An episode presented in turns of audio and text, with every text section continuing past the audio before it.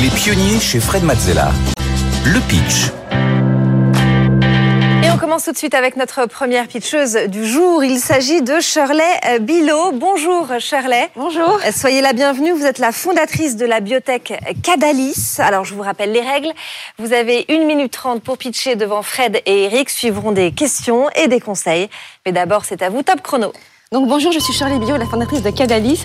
On fait de la tech euh, sur la banane. On récupère les bananes moches qui sont écartées par les, circuits de distribution. On extrait des principes actifs en utilisant des fluides supercritiques. Donc, c'est des process d'éco-extraction qui nous permettent de faire des ingrédients qui sont respectueux de l'environnement et ultra concentrés. Euh, on a déjà développé des preuves de concept. On a trois brevets. On a développé euh, des produits sur le marché, à la fois des ingrédients, mais aussi des produits finis qu'on a lancé comme une preuve de concept. On est présent euh, dans 600 magasins aux États-Unis. Et là, notre next step, c'est de lancer une, usine d'éco-extraction en Martinique pour directement extraire les principes actifs au, plus près des filières agricoles et devenir fournisseur de matières premières pour la beauté, la santé et aussi les nutraceutiques. On a un fort engagement euh, à la fois sur les femmes, puisqu'on est une équipe 100% féminine. On soutient les femmes dans les métiers de la science. On fait euh, que du recyclage d'agro-déchets. Et on, soutient les agriculteurs, puisque 100% de la filière banane de Martinique est présente dans notre capitale sociale. C'est un projet qui est très engagé, parce que pour nous, la tech est au service euh, de la santé humaine, mais aussi de l'environnement. Et on veut devenir un acteur majeur sur la banane. Vous allez me dire pourquoi la banane C'est le fruit le plus produit dans le monde et le plus écarté. Il y a 22 millions de tonnes de bananes qui sont jetées chaque année. Et pourtant, dedans, on peut en extraire des principes actifs incroyables. On a un pouvoir antioxydant qui est 4500 fois plus actif que, par exemple, l'huile d'argan sur un extrait de banane rose. Voilà, j'ai fini. Merci beaucoup. J'espère que je vous ai convaincu. Merci beaucoup, Shirley Billot, fondatrice de Cadalis. Fred, on commence avec tes questions. Alors, qui a eu l'idée c'est moi, je suis la banana euh, crazy euh, woman. Et comment tu as fait? C'est-à-dire que, je sais pas, tu as essayé, tu t'es dit, tiens, ça marche? Ou alors tu, tu as fait analyser euh, des bananes moches Alors, est-ce que tu pouvais en tirer et, euh, et tu t'es rendu compte qu'il y avait plein de trucs incroyables? Voilà, je suis exactement, je suis partie du fait que nous produisons 100% des bananes françaises en Guadeloupe et en Martinique. On a, on en a des plantations euh, tout autour de nous et je n'ai pas de parcelle de terre, je ne suis pas agricultrice. Je me suis dit, les déchets, c'est une opportunité, mais qu'est-ce qu'il y a dedans et comment je peux les valoriser? Donc, on a lancé un programme de recherche. Ça fait 10 ans qu'on fait de la recherche pour regarder est-ce qu'il y avait des molécules d'intérêt et surtout, est-ce que c'était économiquement viable de les extraire? Et c'est parti comme ça, en fait. Et alors, donc là, euh, j'imagine là pour le coup maintenant, il y a plein de tests qui ont été faits. Les vertus des, alors je crois que c'est, tu appelais ça des, des, fluides critiques. On utilise des techniques euh, qui sont liées aux fluides supercritiques, comme tout ce qui est micro-ondes, ultrasons, oui, micro-ondes, ultrasons, eau subcritique, qui permettent d'extraire les molécules de façon plus intense, sans utiliser de solvants chimiques. C'est de la chimie verte. D'accord. Et donc ces, ces ingrédients-là, c'est maintenant prouvé qu'ils oui, ont des on vertus. A, oui, on a des milliers de données en fait euh, sur les différents modes d'extraction et différentes parties du bananier. Mais surtout, on a déposé trois brevets en beauté sur tout ce qui est antipigmentaire, donc les taches pigmentaires, le côté anti-âge et le côté apaisant. Mais on, nos travaux de recherche sont principalement sur la santé et le syndrome métabolique. On développe aussi des ingrédients pour d'autres. Là, on est en train de développer un, un ingrédient pour une marque américaine qui est dans la food.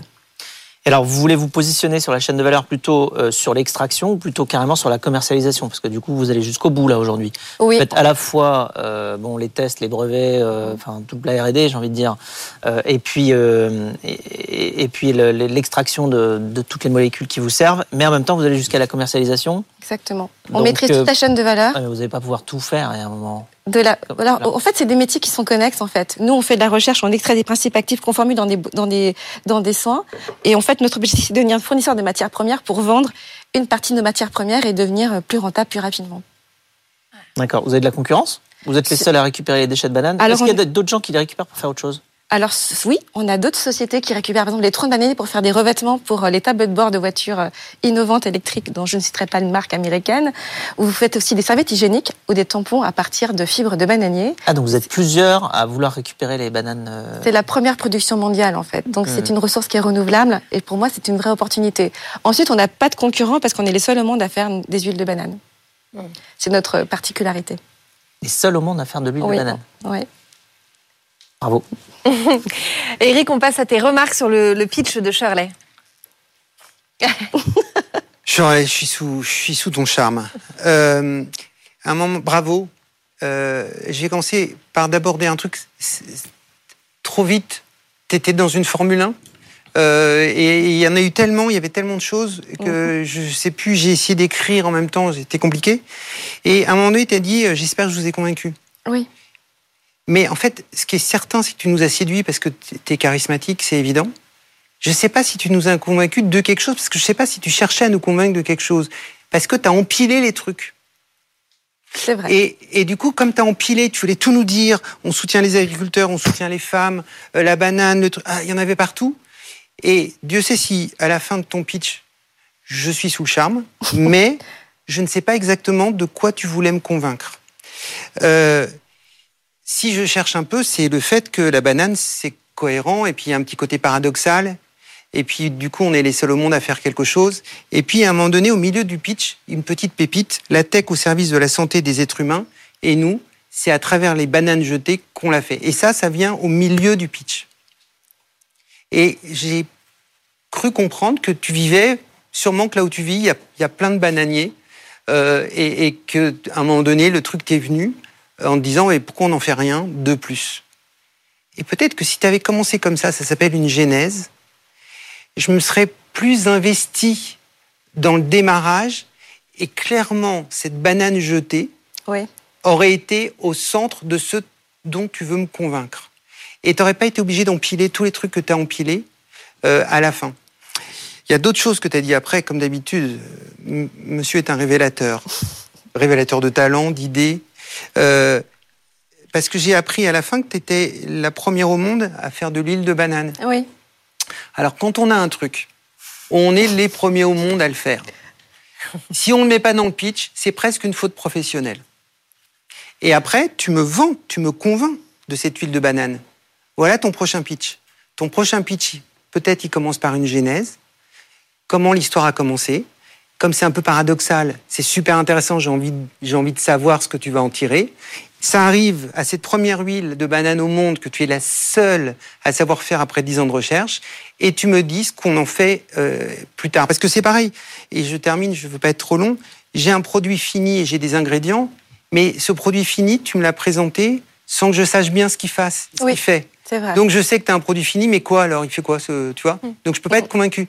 Donc choisis un ce qui compte vraiment, mm-hmm. choisis un angle avec un début, une fin, n'empile pas, même si là, on a tous envie de bosser avec toi parce que c'était formidable. Franchement, merci beaucoup. tu crèves l'écran. C'est gentil, merci beaucoup. Merci, euh, merci beaucoup Shirley Billot. Je rappelle que vous êtes la fondatrice de euh, Cadalis. Merci beaucoup. Merci. Merci, à vous. On accueille tout de suite notre deuxième pitcheuse du jour. Il s'agit de Chloé Fabiani. Euh, bonjour Chloé, Bonjour. vous êtes la fondatrice de POW, une plateforme d'adoption d'animaux issus des refuges. Alors, je vous rappelle les règles. Vous avez une minute trente pour pitcher devant Fred et Eric. Suivront des questions et des conseils. Mais d'abord, c'est à vous. Très bien. Euh, donc, je suis Chloé, la fondatrice de Pau. Euh, juste avant le Covid, je travaillais dans un fonds d'investissement et pendant le premier confinement, j'ai eu envie de donner plus de sens à ma vie. Donc, j'ai regardé ce qui se passait pour la cause animale en France parce que je suis une amoureuse des animaux depuis toujours.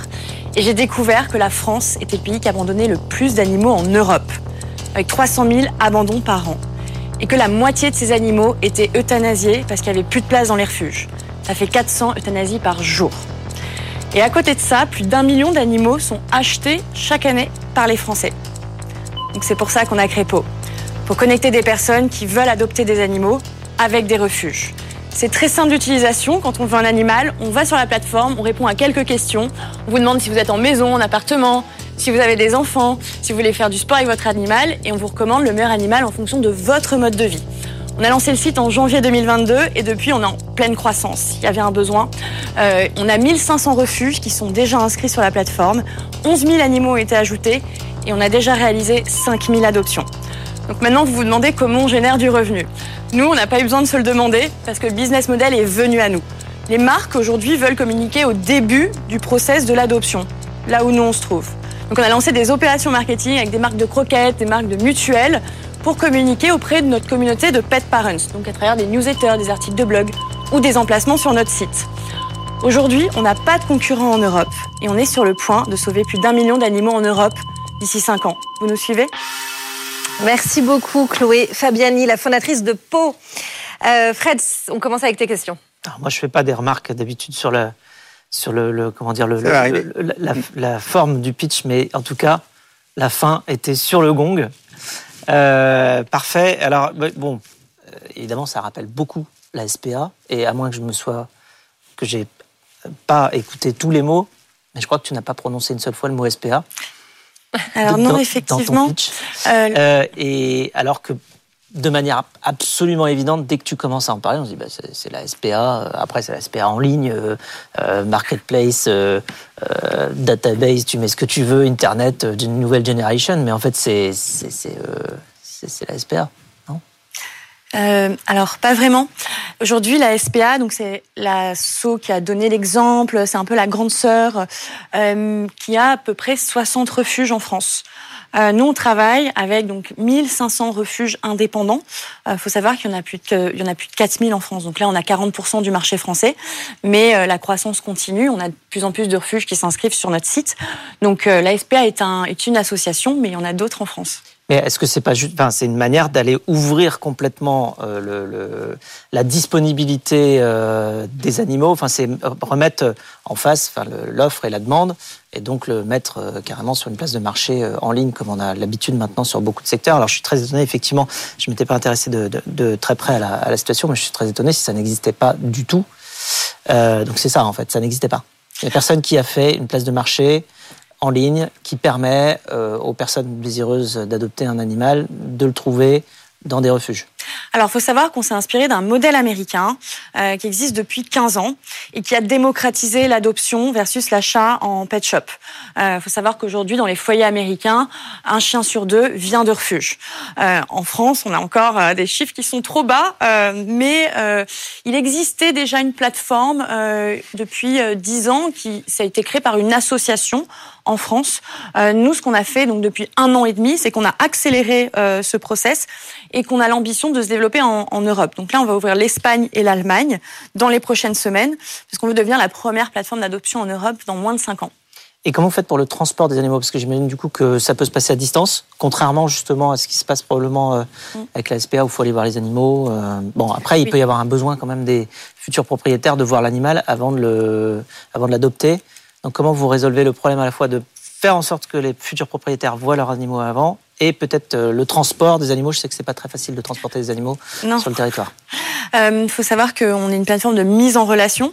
Donc on fait la mise en relation entre la personne qui veut adopter un animal avec le refuge et que le refuge décide à la fin si la personne adopte ou pas. Et très souvent, les refuges demandent à l'adoptant de venir rencontrer l'animal pour qu'il y ait un lien qui se crée. Et parfois, lorsque la personne habite très loin, ils font appel à des plateformes de covoiturage pour transporter les animaux. Tiens, tiens. Elle l'avait préparée celle-là. hein. Formidable. Très bien, Plaisir de faire un partenariat officiel. on verra. bien sûr. Pas mal. En direct, devant des millions de spectateurs. tu l'avais préparé, c'est bien. Allez, Eric, on passe à tes remarques sur le pitch de Chloé. Bon, bah, Chloé, je ne te remercie pas. Euh, parce que, en fait, euh, s'il y avait que des personnes comme toi, j'aurais pas ma place ici. Parce que c'était très bien. Euh, sur le fond, c'était vraiment très bien. Alors, je vais plutôt te complimenter en, en montrant un des trucs qui était très bien. Euh, parce que franchement, j'ai pas grand chose à dire sur la structure de ce que tu as fait. On voit que tu viens d'un fonds d'investissement où tu avais dû entendre quelques pitchs, euh, à mon avis, euh, et que tu sais ce que c'est qu'un pitch. Euh, commencé, en fait, je, je parlais avec euh, la personne précédente de la genèse, et tu as commencé par une genèse en disant fonds d'investissement, j'avais besoin d'avoir plus de sens. Et ça, c'est très intéressant pour ceux qui t'écoutent, parce que ça montre ta réalité et ça montre à quel point tu es engagé convaincu, parce que je, pense que tu gagnes mieux ta vie euh, dans le fonds d'investissement, même si le matin, c'était moins sympa de te lever et d'y aller. Et ça ajoute un booster, euh, un supplément d'âme à ton projet et donc à ton pitch. Donc, euh, ce que tu as fait est une chose à conseiller quand, quand ça arrive et c'est très bien. Tu finis sur le gong avec ce million, enfin franchement, rien à dire, nickel. Alors, comme j'ai quand même euh, un petit truc de... Hein, faut quand même que je trouve un truc que justifie ma présence. Tu vas te regarder à la télé quand tu passeras, euh, quand on te dira. Et tu vas voir, alors juste le truc, c'est qu'il faudrait que tu t'ancres un peu dans le sol. Parce que tu passais ton temps à aller d'un endroit à un autre, à derrière. Et donc ça, je pense que c'est le seul petit truc qu'il faut améliorer. En termes de vecteur, tu es souriant, tu crèves l'écran. Par contre, ce serait sympa que tu, tu sois un peu mieux ancré dans le sol. Ce serait sympa pour la régie aussi, parce que la régie qui- bouger la caméra, euh, Voilà. euh, Oui, c'est Je sais faire pas faire si le ça va- focus et tout. Enfin, Voilà. faut être sympa. Je sais quoi. pas si ça va disparaître au montage, mais disons que tu as un petit peu fait comme ça le Bill Bokeh. C'est Donc, euh, l'habitude d'être sur scène où justement je bouge pour que ce soit plus dynamique. Mais Alors, sur un pitch de 1 minute 30, tu n'as vraiment pas besoin. Hmm. Tu, tu fais comme un arbre. Le bas, tu fais le tronc et c'est dans le sol. Et le haut, tu bouges comme tu veux. Par contre, le bas, ça bouge pas. 1 minute 30, pas besoin de. Au contraire, ça nous, ça, ça nous embête un peu. ok, merci pour le conseil. Bravo, Chloé. Merci. Bravo. Merci beaucoup. Chloé Fabiani, fondatrice de PAO. Très beau pitch, très beau projet. Merci beaucoup. Vous les avez convaincus, on n'a plus rien à dire. Bonne chance en tout cas. Merci, beaucoup. beaucoup. Merci. Merci beaucoup, Eric. pour- Merci, Merci. beaucoup, Eric. On te retrouve euh, dans une prochaine émission. Avec Et plaisir. puis nous, Fred, on reste ensemble pour la On dernière continue. partie. On continue. C'est Fred vous répond.